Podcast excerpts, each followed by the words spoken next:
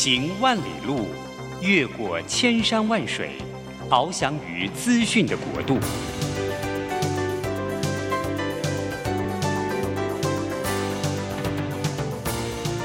以全方位的视野，飞向更高更远的目标。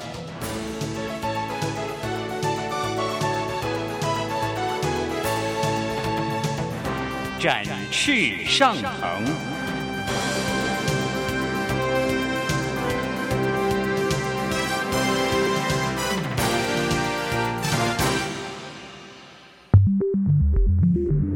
新冠疫情让世界变得不一样。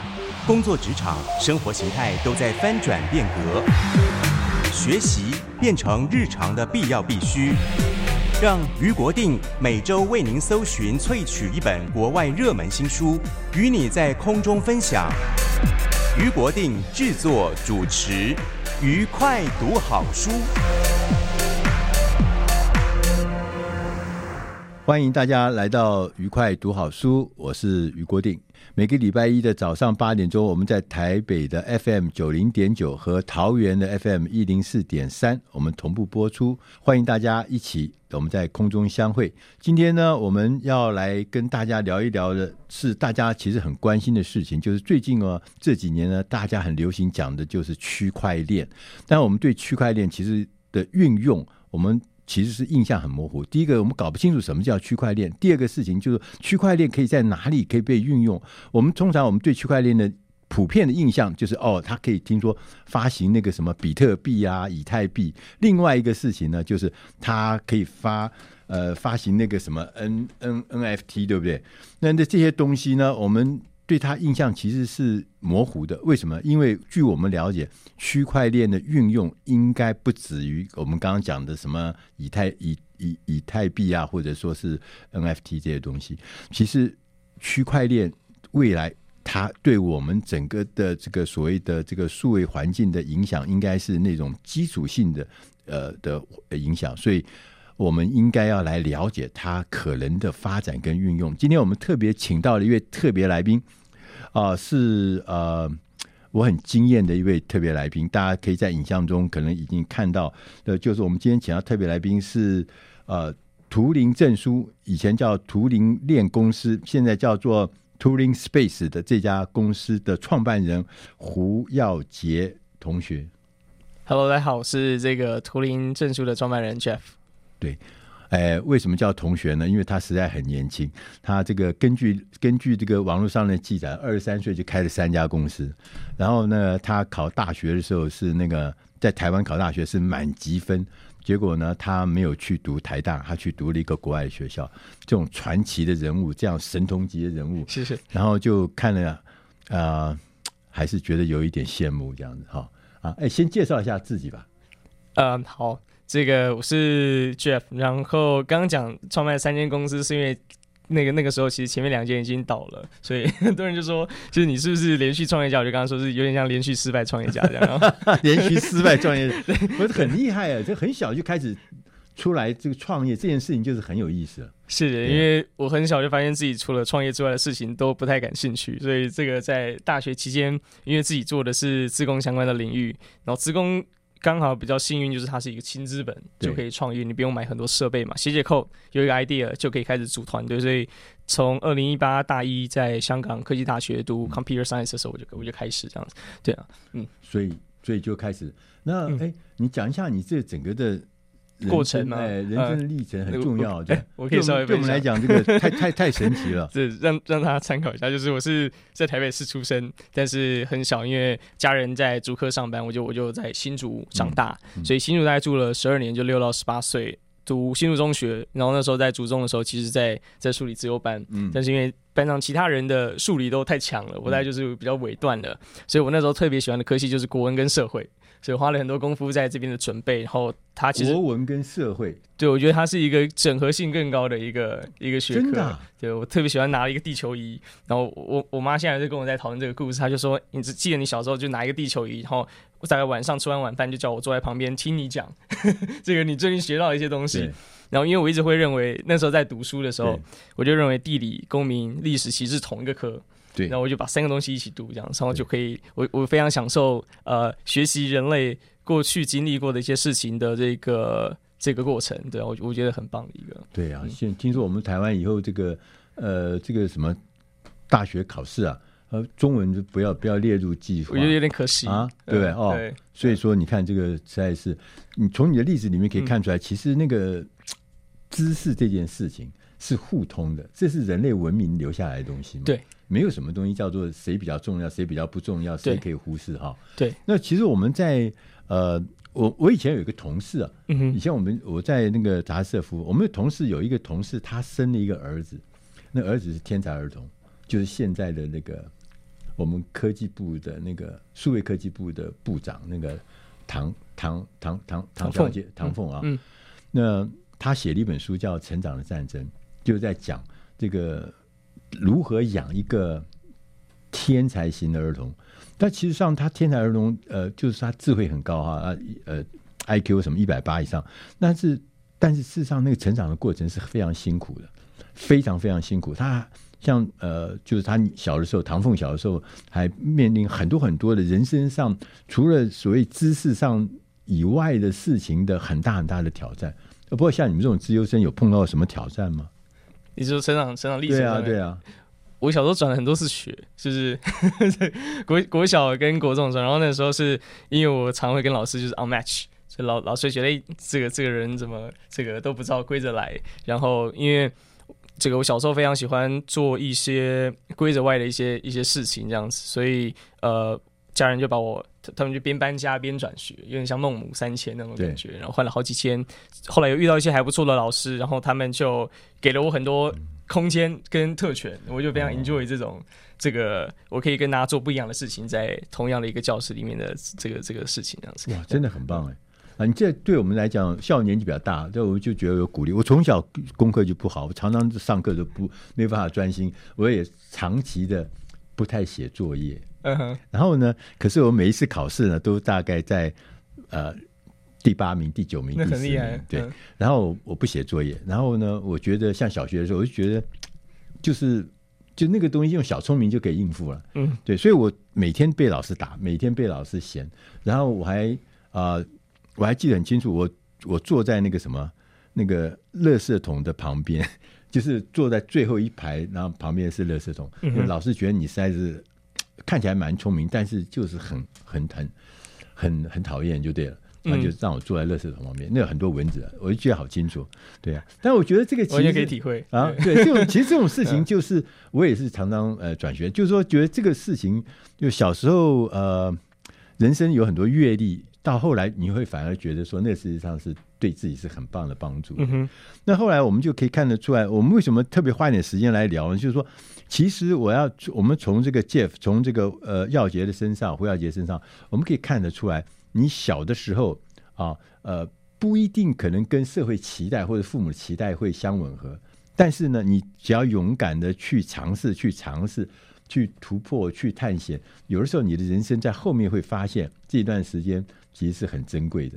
不一定是要完全按照社会的期待，嗯、按部就班读好书，做乖乖的孩子，孝顺父母这样而已了哈。但不是说孝顺父母不好，因为孝顺父母很重要。就是说，要年轻的时候要勇于尝试，我觉得这很重要。那接着我想问，请问一下，就是要问，就是说什么？你们公司在做什么？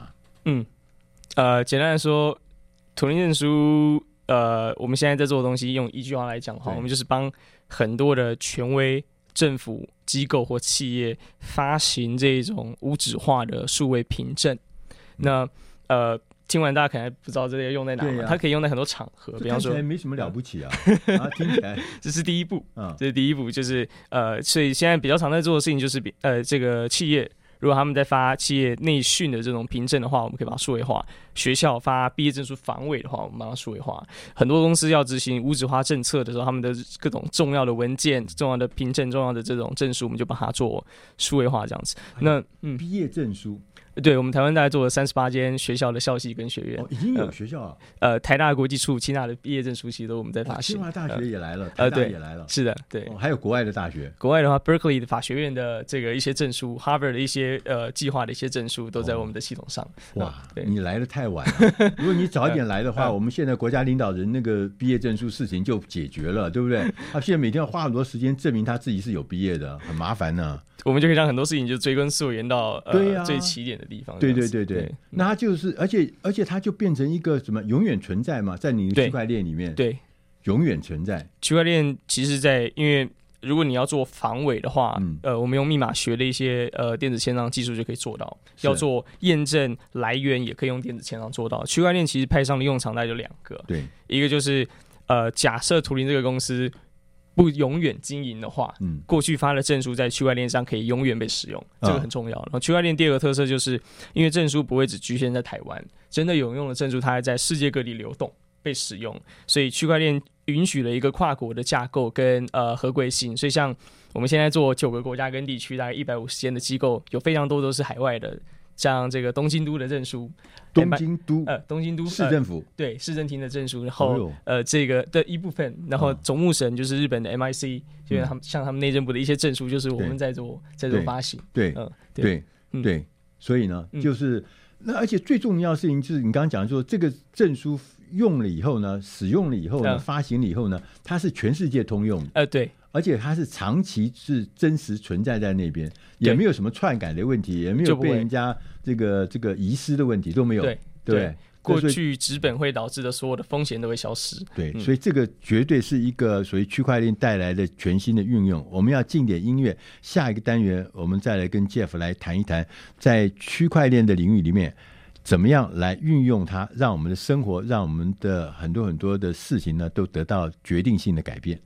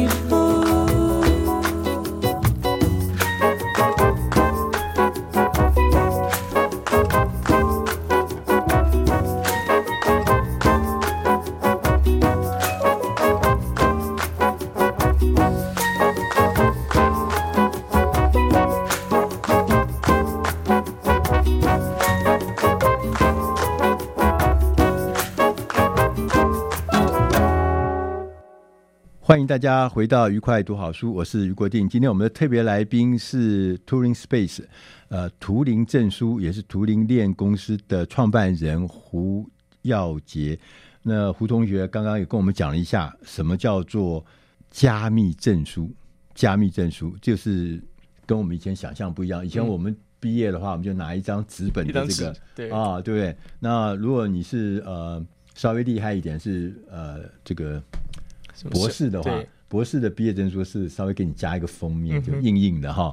但是现在完全不一样，所以刚刚讲说这个有很多的功能，对不对？对。那你可不可以再多讲一点？这个到底是为什么这么重要？嗯，我可以先跟他，它其实有两个面向，一个是图灵的长久的未来，然后一个是这个现在人类应该要淘汰掉的一些旧有技术。对，大家可以想象就是。呃，人从我们开始有造纸技术，造纸技术被改良之后，我们把所有非常重要的资讯都放在纸本上面。对，纸张它有非常多的限制，比方说，如果我现在要从台湾寄送一个纸本上的资讯到美国，对，大家心里想的时间就是一个礼拜到，算幸运，两个礼拜正常时间。这个东西在运送过程中会遗失，嗯，纸张在阳光下会脆化，放久的话会黄掉，嗯、呃，因为水灾会潮湿，嗯、因为火灾就会。那实体嘛。对，因为纸张有点像是你把一个呃虚拟重要的东西，它叫资讯，嗯，用一个实体的有物理限制的纸张去做记载的话。我们认为它是非常有风险的一个做法，应该在二十一世纪要被淘汰掉。就是我觉得未来的人类不应该再依赖纸张做任何的事情，这样子。那怎么做这件事情呢？第一步就是让纸张的资讯记载变成用电脑的位元去做记载，这就叫数位化嘛。但是用位元去做记载，用电脑记载的话，有一个问题就是，一旦它变数位化之后，造假就非常简单。大家知道现在有很多的 AI generator，我可以去生产任何人的图像。我可以去用 ChatGPT 生产任何的文字，嗯、一个东西看起来过度的完美，它其实搞不好就是机器生产而不是人生产的。在那个时候呢，造假的东西搞不好比呃做真的东西还要更低门槛、更多、更腐烂。那这个时候怎么样辨别它的真假？就要再加新的一层技术，叫做电子签章。是电子签章确保当初发送出或者是给予出这个资讯的那一个。source 那个来源是完全正确的，嗯嗯、就是它真的来自于清华大学的教务处，来自于呃台湾大学的国际处这样的一个感觉。电箱加上去之后，还会遇到下一个问题，就是那如果我把这个资讯存在台湾的资料库，对日本的政府。取资料是不是都要进到台湾资料库去取？对，如果放在日本，美国的政府在取资料，是不是要美国到到日本资料去库去取？这样就不会有一个全国呃全世界通用的资料库。对对对，区块链的角色就是在网上做一层，让它有一个地球的居民都可以去使用的国际通用的资料库。所以。In summary，就是刚刚讲的东西是纸本先做数位化，但容易被防呃被被伪造，所以要加一个电子签章防伪，但是很难放很久或跨国，所以加一个区块链让它可以放很久跟跨国，所以有三层的技术会是任何人类在记载重要资讯，尤其是跟资格、个人身份有关的这种重要资讯的时候，应该要有这么多层的重要技术在里面参与。我我讲一个我实际的例子啊，最近因为我们家长辈啊办大事，我就去那个。那个所谓的那个呃区公所啊，还有国税局啊，申请一些东西。那他其中有一个项目，就是要申请他有多少的资产。嗯，那要九个工会的代表呃来来查，就譬如说什么保险工会还要查你有没有保险的资产，对，房地产要查一下你有没有房地产的资产，然后银行你有多少的账号，要三十个工作天呢。天哪！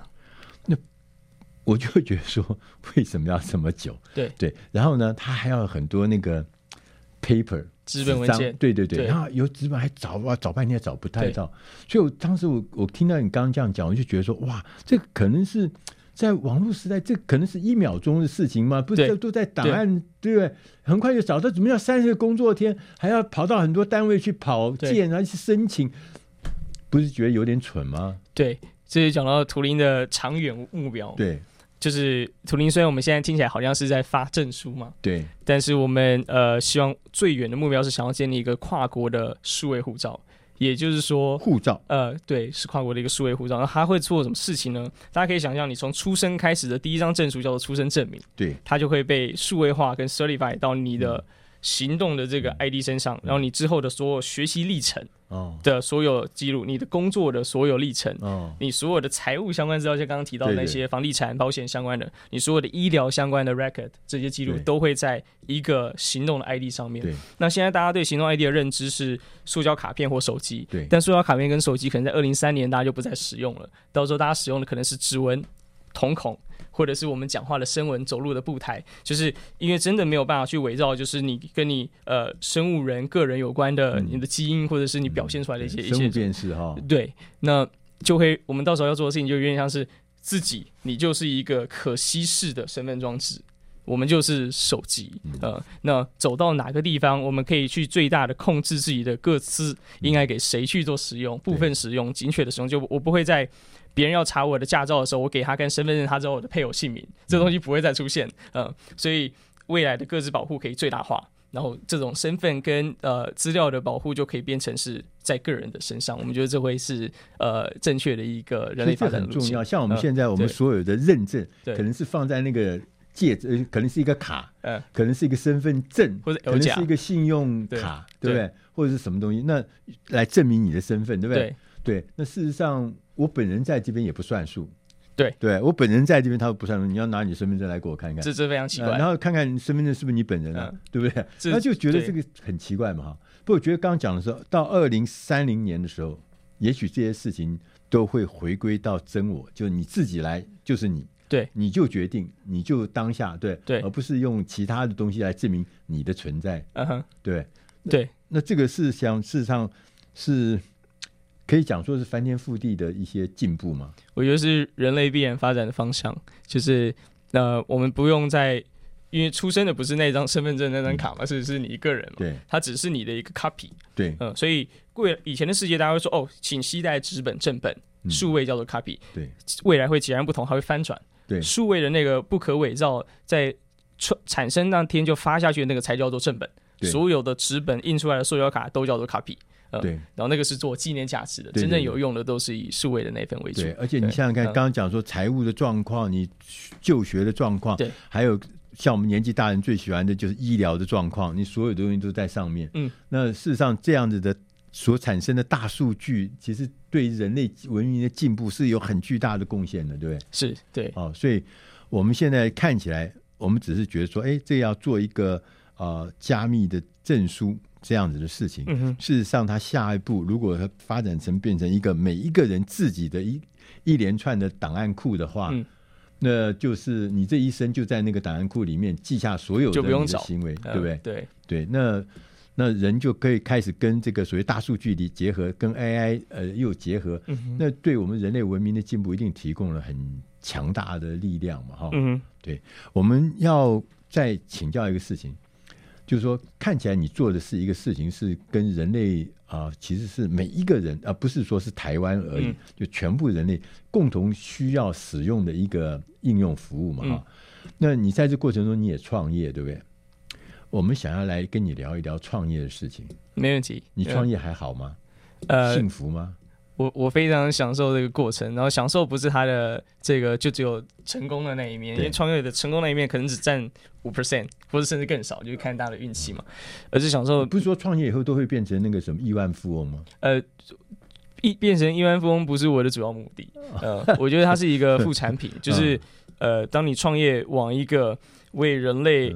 是做一个非常非常困难的事情的时候，这件事情是其他的那种呃物质相关的东西会自然而然发生，但那就不是我主要做这件事情的目的。所以，所以哇，你就是第一个就是讲说你要创业，你第一个要有从要有很清楚的目标跟使命，嗯、对、嗯、你如果是想要来赚钱，想要来那个有很多其他方法，创业是最不赚钱的，对，对，对，对，其实最苦的哈。对，我们要进点音乐，我们下一个单元，我们再来跟我们今天的特别来宾呃。Tooling Space 的创办人胡耀杰同学，我们来聊一聊他在创业过程中所经历的一些特别的事情。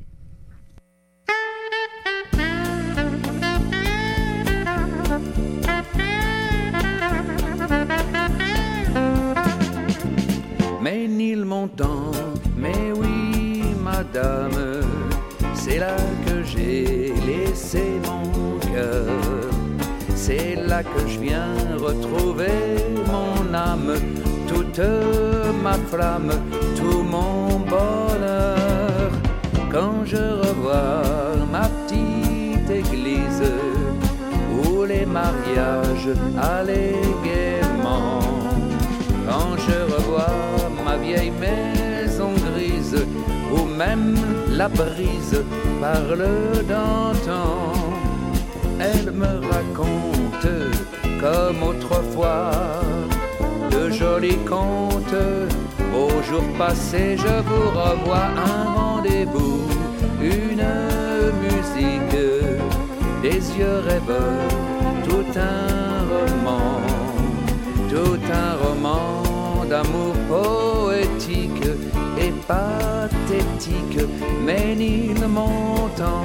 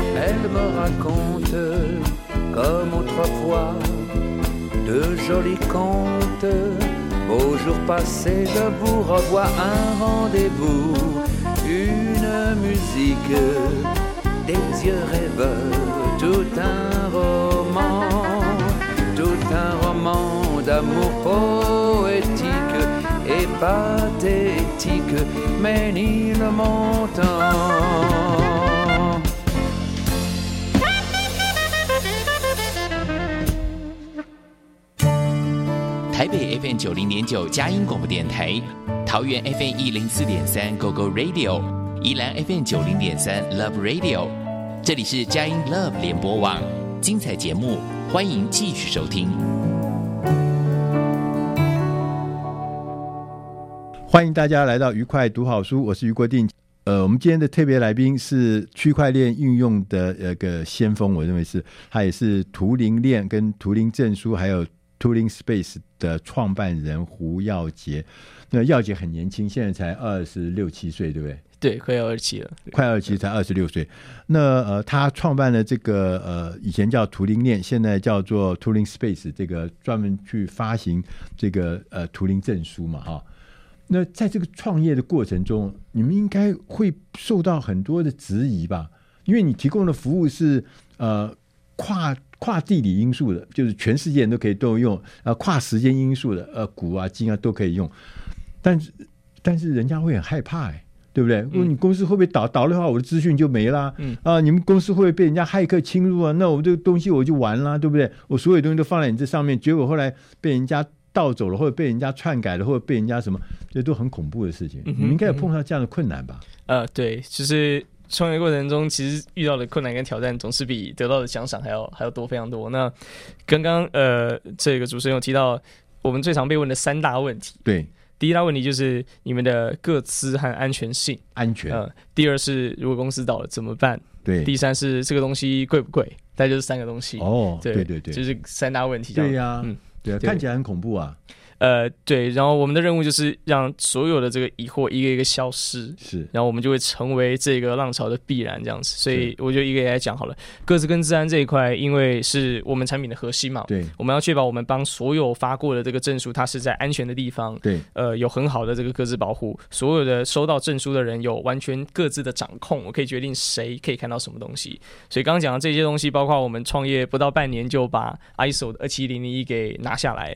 然后今年又在到二七七零一，所以这种国际的治安的规则就不断的在我们上面加厚这个盔甲。然后还有我们在第二年的时候跟意大利政府合作，在欧盟的一个案子叫 Erasmus 呃 Erasmus Plus，我们就要顺势把欧欧洲最严格，其实应该是世界最严格的克制法规叫 GDPR，可以做实质性合规。所以等于是我们那一年一完成这个项目之后，呃，所有世界各地的国家的个资法规都比我们现在已做的低了一截。嗯，那要怎么样让大家知道我们安全的最好方法就是，我只要证明我比你安全就可以了。嗯，大家懂我意思吗？就是我只要证明我比某某学校的系统安全两倍、三倍，他就说啊。这个虽然也很难讲，一个系统是百分之百安全，但是你比我好非常多，嗯、我就换你系统。对，所以安全跟各自就是我们不断的导入更多的合规的这个东西，让我们可以变成一个很很好的一个系统。那第二就是能不能让东西永久保存？其实这就是区块链派上的用场。对，所以我们那时候在选的区块链，很多人说，哎，你怎么没有选以太坊？对，这是第二代区块链，现在是主流嘛？或者是第三代区块链的主流，Polygon、Solana 这些这些选项。原因是因为以太坊、Polygon 跟呃这个。Polygon 跟 Solana，他们比较多是社群去做维护，对，也就是说，这个社群里面的好人坏人其实都有。对。那他会不会哪一天因为某个交易所的问题、某一个项目的问题，导致这个区块链突然崩解？嗯、因为它只要造成社群上面的情绪恐慌，这个东西就可以瞬间消失。呃，或者是被发现到一个自然漏洞。所以我们那时候选的区块链是呃德国在慕尼黑的那个叫 IOTA IOTA 嗯基金会它的这个区块链，因为它从二零一七创立，然后在去年被欧盟。选为呃欧洲区块链生态体系的前三大区块链，所以他们就是在欧洲当地非常多的政府在做 ID 车联网、呃物联网都是用这个系统来做。也就是说，只要 IOTA 背后的欧盟不消失，IOTA 就不会消失。所以我们用这个区块链可以确保长久的稳定性。对，那为了确保欧洲这个国家不会，呃欧洲这个地区不会因为战争或者是重大的这个。嗯天灾变故而消失，区块链也不见的话，我们自己在台湾和日本还有一些亚洲的地方也有布类似的节点，去确保我们有一个永续性的这个地方。所以这是第二个问题，确保资料可以放永久。那呃，第三个问题就是费用，就是我们不断的让图灵证书在提供的价值是超越我们收取的这个这个成本的费用，对吧？然后也尽可能让我们的单位。证书价格变得非常非常的 affordable，这是我们在推广上面的一个重要任务。大概就是三个问题，在过去的一两年就一个一个完成跟截掉，然后我们才能继续推广到更多的国家。对啊，所以这个如果真的呃普及的话，这可能会变成我们以后每一个人生活中的一个元素，对不对？正确，它会变一个生活方式，一个生活方式。对，对，好。那我们在这里面，我就不仅的好奇啊，就是说最近啊，嗯。最近我们有很多很多的这个新的东西出来，像那个呃刚刚讲的 Chat 呃 Chat GPT 对对对啊，然后呃因为我我是做所谓编辑嘛哈，对，或写东西啊记者啊什么做很久很久，听说这个完来了以后，我们编辑要有三分之二的人要失业了，真的吗？呃。我觉得，就他写作啊，是是所有的跟文字有关、跟创作有关的东西，都有大量被取代的可能。我觉得 ChatGPT 有几个面向可以切入这个议题。对对，第一是 ChatGPT。现在是不是足够取代掉传统的编辑？我觉得还没完全，原因是因为今天的 ChatGPT，呃，它在资料上面的准确度其实是有误差的，误差可能超过一半的。对，随便问他说：“请问某某某名字是谁？”的话，他给的答案其实不是正确的。是，嗯，再来就是 ChatGPT 它的统合能力还是比较偏绕圈，就是它里面告诉你的所有的这个逻逻辑的分析，你读完之后会发现它其实没有讲任何的内容，是，就比较像是。就是就是比较在 bullshit 这个，就就是其实就是没有没有告诉你一些实质性内容，它是有限的收集，然后收集，然后排排排序，告诉你，哎，其实有一二三四个点。那你读完之后，嗯，所以它有奖跟没奖好像没有很明显。对，但是这是今年的 ChatGPT，嗯，跟下个月就不一样，跟明年的就不一样。所以的确可能是在明年或者是更之后的这个 ChatGPT，它的这个能力就会一个一个被解决，因为它的待解问题其实非常明显的。对，我们就知道说哦。资讯准确性，所以我们用别的技术去解决这个问题。统合资讯这个东西不够的，呃，就是都太太过绕圈，我们去解决这个问题。所以这只是今天，那的确未来还还是有可能远远超过人类的的这个所知的。它还会进化，对，人类进化是有限的，但是机器的进化是它不眠不休的在进行，对，更快速，对不对？对，所以它学习能力很。那这这样代表什么意思呢？呃，那我们这我们人怎么办呢？这我这个大家一直都会比较担心这个问题。对啊，你不要去读大学了。嗯、呃，我我我觉得还是要这，但是看每个人的发展路径。大学是一个知识取得的一个途径嘛。嗯、我我是这样认为的。我觉得人在机器变强的过程中，我们应该做更高阶的思想工作，更高阶的思考工作。嗯、就是我们是决定这个机器的使用场合，它吸取的资讯来源，它被使用的方向，它的发展方向。就我们应该做这样的决定，我们而不是下去写字。或者我们下去做很多非常基层的东西，其实现在有很多很危险的工作，其实都被机器手臂取代，或者就是被自动机器人去做去做取代嘛。对。但过去都是人要戴上安全帽，穿上防护装下去做这件事情的。啊、那这个。我觉得人就是不断的在进阶自己要做的工作内容，这样子。那这有好处有坏处。好处就是我们学校的，因为人口正在迅速减少。对。那我们没有过去这么多人口去做很多基层的工作的时候，我们就要做高层的工作。对。但这个坏处就是，假设有一天呃发生我们叫做就是这种统一的风险。所有，比方说全球大浪机什么之类的，我们忘记有些，我们忘记怎么样钻木取火，我们忘记怎么样做踩脚还是发电的这些东西的时候。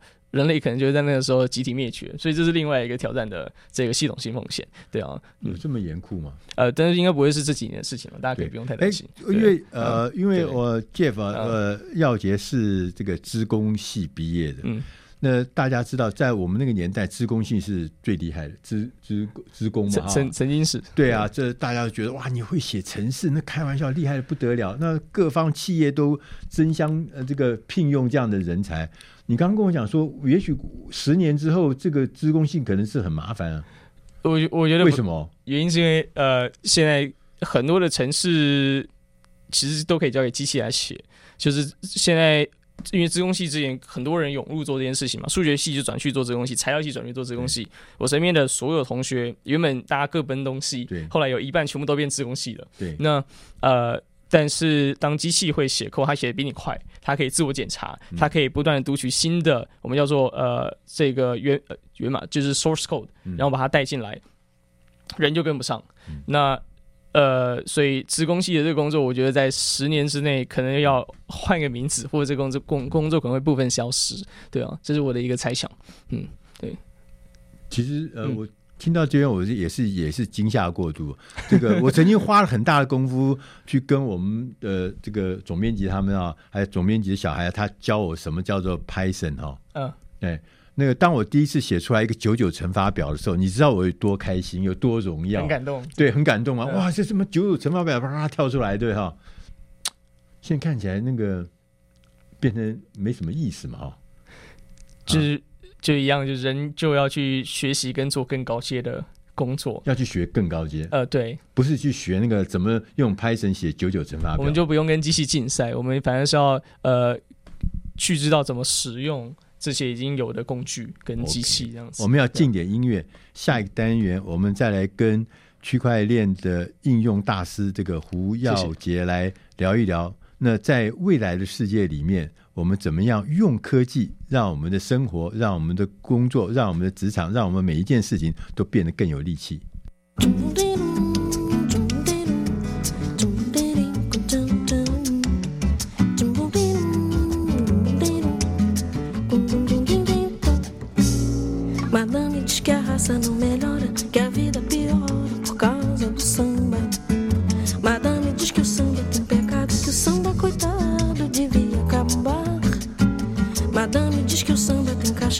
mistura de raça, mistura de cor.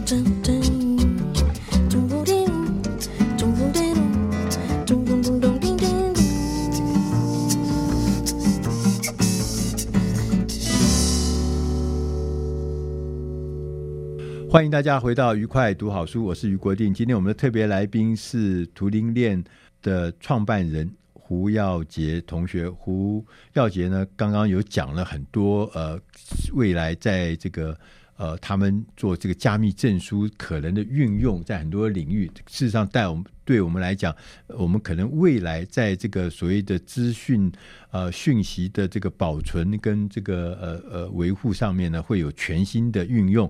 跟以前我们用什么纸本做一个这个呃这个所谓的毕业证书，或者一个图纸本的什么户籍成本啊，或者什么这些东西，以后都会变成总归户到变成一个。个人的一个资料库，对不对？是，对。然后放在这个呃区块链里面，所以这我们的生活会真的会得到一些完全不一样的改变，然后会觉得更安全、更持久、更永远的那种概念，嗯、然后更流通性会更高，大家都可以知道，呃，享用这个你个人的一些资讯了。那这个我就接着我就要想请教，那事实上区块链的应用应该是很广泛的吧？你能不能讲一下，告诉我们一下，就区块链应用未来可能会在哪些方面？嗯哼，就光从你们公司来讲，就可能不是只有证书这样子嘛，哈，应该在很多很多地方都可以用得到。嗯、对，呃，区块链它其实大家可以把它想象，它在未来可能会变成一个基础建设，就很像是基础建设，对，就像电力一样，就像 WiFi 一样，正确，正确，哦、就是大家不会说我用区块链做，所以很酷。就很像大家现在不会说，我这个创业是在网络上面创业，所以很酷。就是，但但是在十年前，可能大家会觉得，哦，这是一个风潮。那区块链有哪些应用的范畴？我就举几个我们的一些 case。比方说，台湾大概有四间医院，是就把我们用在，还有一些医学会把我们用在医生、呃，医护人员相关的认证上面。那大概有两个路径可以走，一个是直接认证，比方说医生、护理师、照护师这块的专业执照啊，所以通常是跟医学院合作，那就可以解决一些问题，比方说你一个医学会，你每年医生要 renew 你的证书嘛，对对，你要上一定，比方说十几个小时的这个课程。医生通常都不会来，就会派自己的助理去上。对的，这个问题就会被解决，就是医生他一定要本人到场，对，然后完成这样的一个上课的时数，才会得到他要的凭证，然后每年做这个 renew。嗯。然后另外一个，我没有帮医院发，呃，其实就是同综合医院发那个数位健检报告书，所以这是我们第一次切健检报告、健康检查的报告书，所以我们会开始切入特种个资，就是呃，其实因为我们最后想做的。人的完整历程里面，健康这一块占很大的一个 portion，、嗯、就是他决定这个人实际关关键他生命的长短嘛。然后，呃，所以他的所有健检报告，现在大家可以知道，各位的应该是四散的各地。对，你在不同医院做的健检报告的版本都长得不一样，有些是说下载一个 app，有些寄给你一本文件，有些给你一个 PDF 档案。嗯能不能让所有的健康状况，你的每一个指标跟数字是每年都可以追踪的？你知道你的血脂上升跟下降，你知道你每年的体重跟这个变变化的状况，应该回到个人身上，就是你的重要的这个个子，你每天打开手机就可以知道今天活得呃是不是可以更健康。对，所以健检报告这件事情，我们开始去做去做切入，也是从今年开始，这就是区块链用在医疗上面的其中一种一种应用方向。我没有用在这个呃不动产的产业。不动产，不动产，大家可以想象，就是当你去呃完成一个建案，这个建案的营建过程可能是两年或者是更久的时间，中间每一层盖完的过程中，你可能要做很多的检验，嗯，比方说检验它的这个钢筋，检验它的水泥，检验它的一些建材的这些东西，营建的这个过程有没有符合它的标准？呃，当你在买房子的那一刻。你怎么确定你拿到的那一本两百页的建筑报告书是百分之百正确的？它会不会只是一本广告公司写的建筑报告书，对吧？通常是长这个样子。对对对。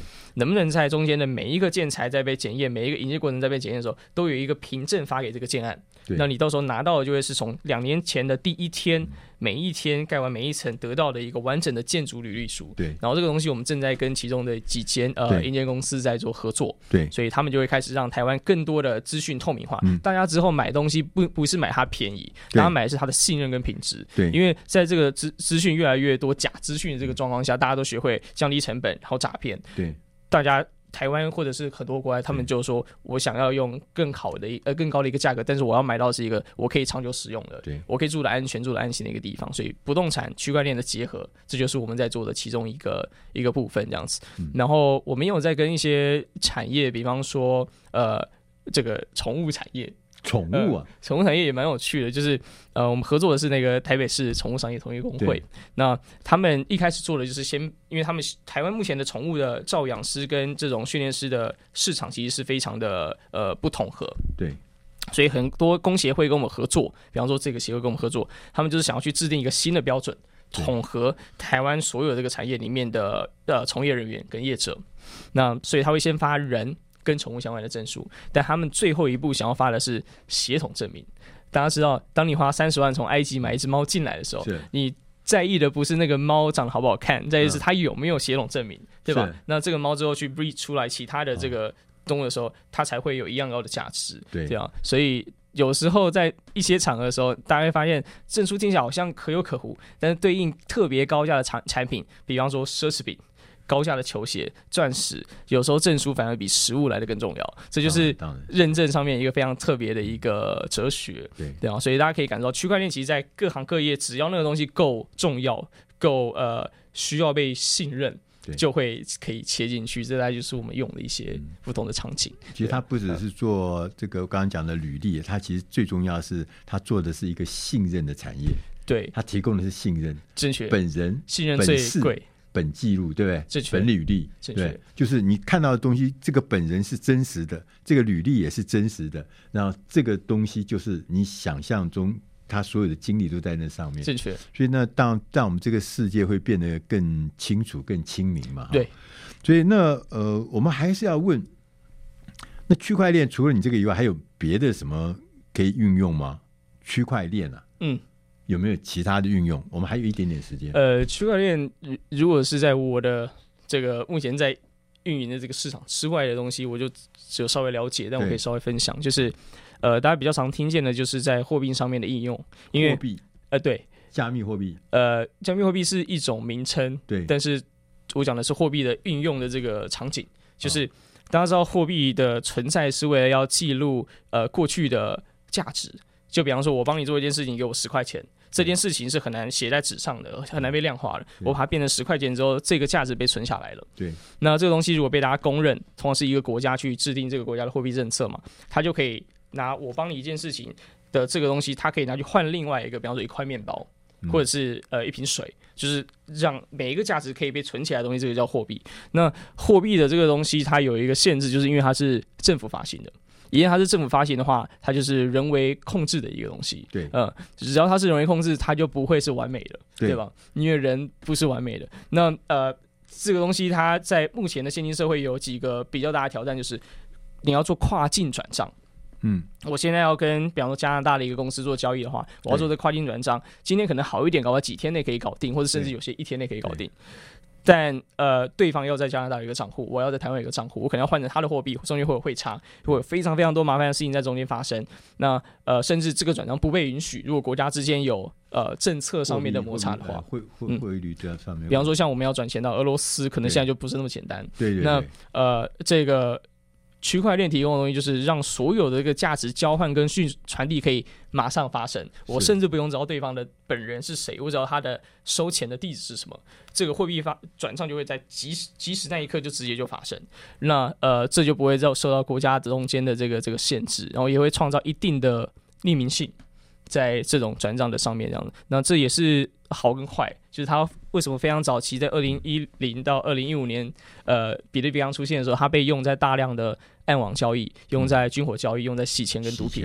对，所以这是一个科技其实就中心的。表示说，嗯，将来也许可能发展到最后，呃，这个价值的服务、价值的记载、价值的交换，会取代货币吗？会去货币化吗？呃，这个问题。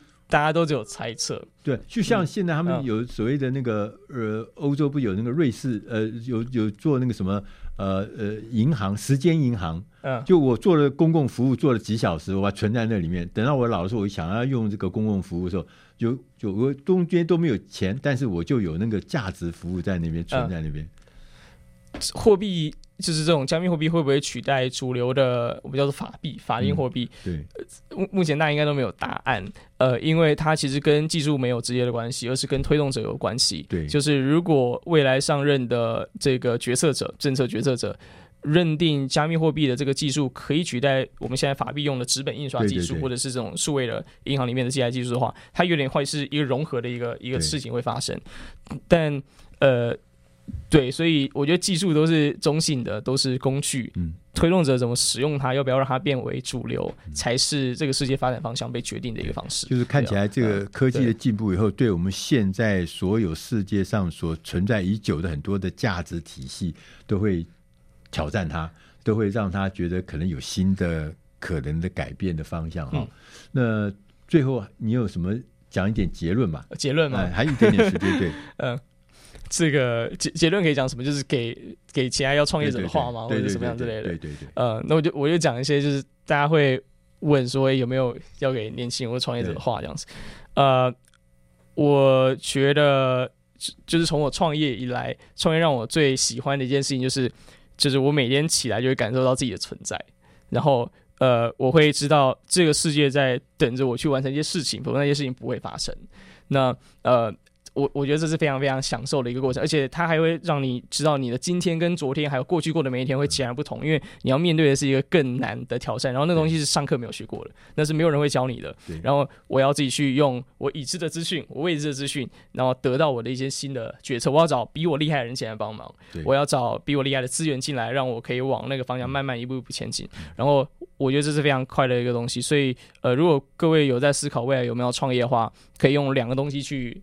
评断就是你适不适合创业，我我常会给这两个 feedback。第一个是你有没有一个非常非常高的抗压性，就是你觉得压力带来快乐的话，就是你觉得哇，今天没有办法感受感受到焦虑，今天就白过了。就是焦虑会让你热血沸腾的话，我觉得这是适合创业的第一点。这样，因为你未来会感受到非常焦虑，在很多的时候。第二点就是，你如果你觉得自己学东西的速度非常快，甚至是你看到每一个东西，你的第一个想法是我要多久才能把它学会，而不是我要不要去学它，或者是我学不学得会。对。就如果是第一个心态，就是我可以评评断说，哎、欸，这个三个月我可以学会，这个三年我可以学会，我接下来的 plan 长什么样的话，你学习速度特别快的话，呃，我觉得这两个点，抗压性跟学习快就很适合做创业或者是早期的创业团队的成员这样子，对吧？让大家参考。我们从这个呃耀耀杰身上，我们就可以发现，如果我们对于我们的社会，对我们的世界。对于这个社会的变革转型，我们有使命感，我们想要创造一点事情。创业是一个最容易、最容易接近你所谓变革这个世界、对这世界创造价值最好的方法。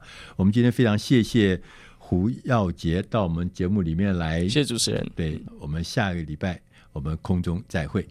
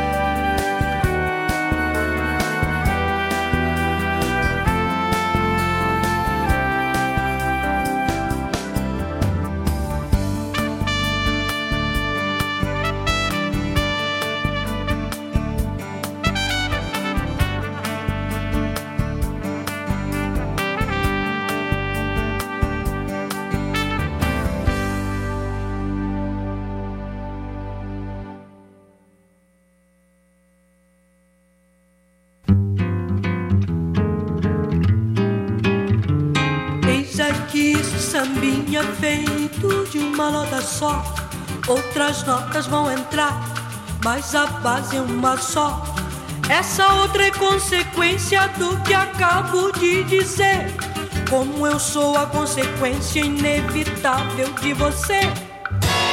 Quanta gente existe por aí que fala, fala e não diz nada, ou quase nada. Já me utilizei de toda escala e no final não deu em nada, não sobrou nada. E voltei, voltei, voltei pra minha nota como eu volto pra você. Vou dizer com a minha nota como eu gosto de você. E quem quer todas as notas, ré, mi, fá, sol, lá, si, dó. Fica sempre sem nenhuma, fique numa nota só.